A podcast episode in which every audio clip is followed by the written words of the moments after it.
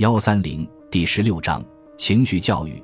这群学生的点名方式很特别，十五个五年级学生围成一圈，盘腿坐在地板上。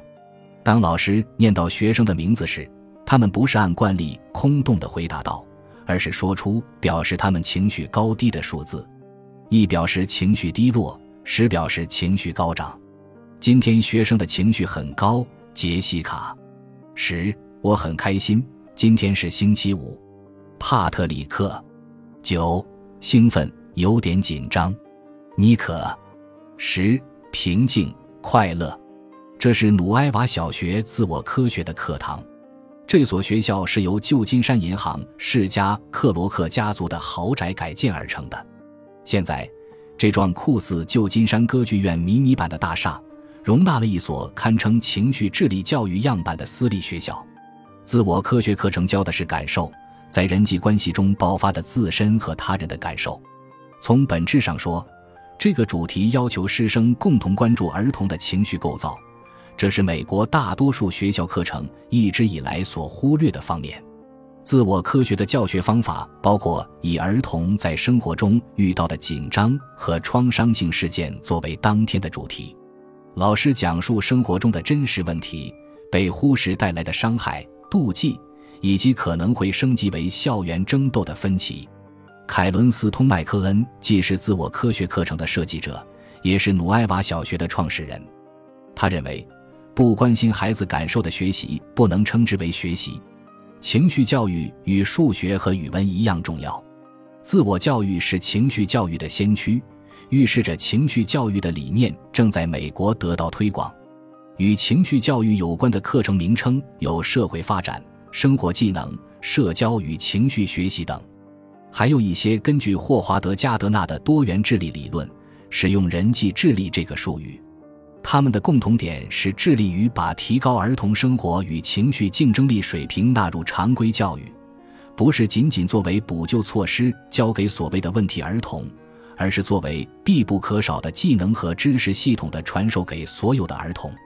情绪素养课程的发起可以追溯到二十世纪六十年代的情感教育运动，当时的理念认为，对于心理和激励方面的课程。如果能够知行合一，学生的体会就会更加深刻。当然，情绪素养运动彻底改变了情绪教育的面貌。情绪素养不是用情感来教育，它教育的是情感本身。很多类似课程及其推广直接源于以学校为依托、持续进行的预防项目。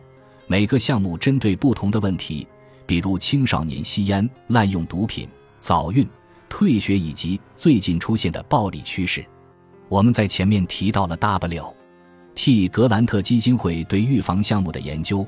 该研究发现，如果预防项目传授情绪与社交竞争力的核心技能，比如控制冲动、抑制愤怒以及寻找创新方法解决社会问题，这些预防项目的效果将更加显著。根据这个原则，新一代的预防措施开始出现。我们在第十五章了解到，特定的情绪与社交技能缺陷使攻击性和抑郁等问题更加严重。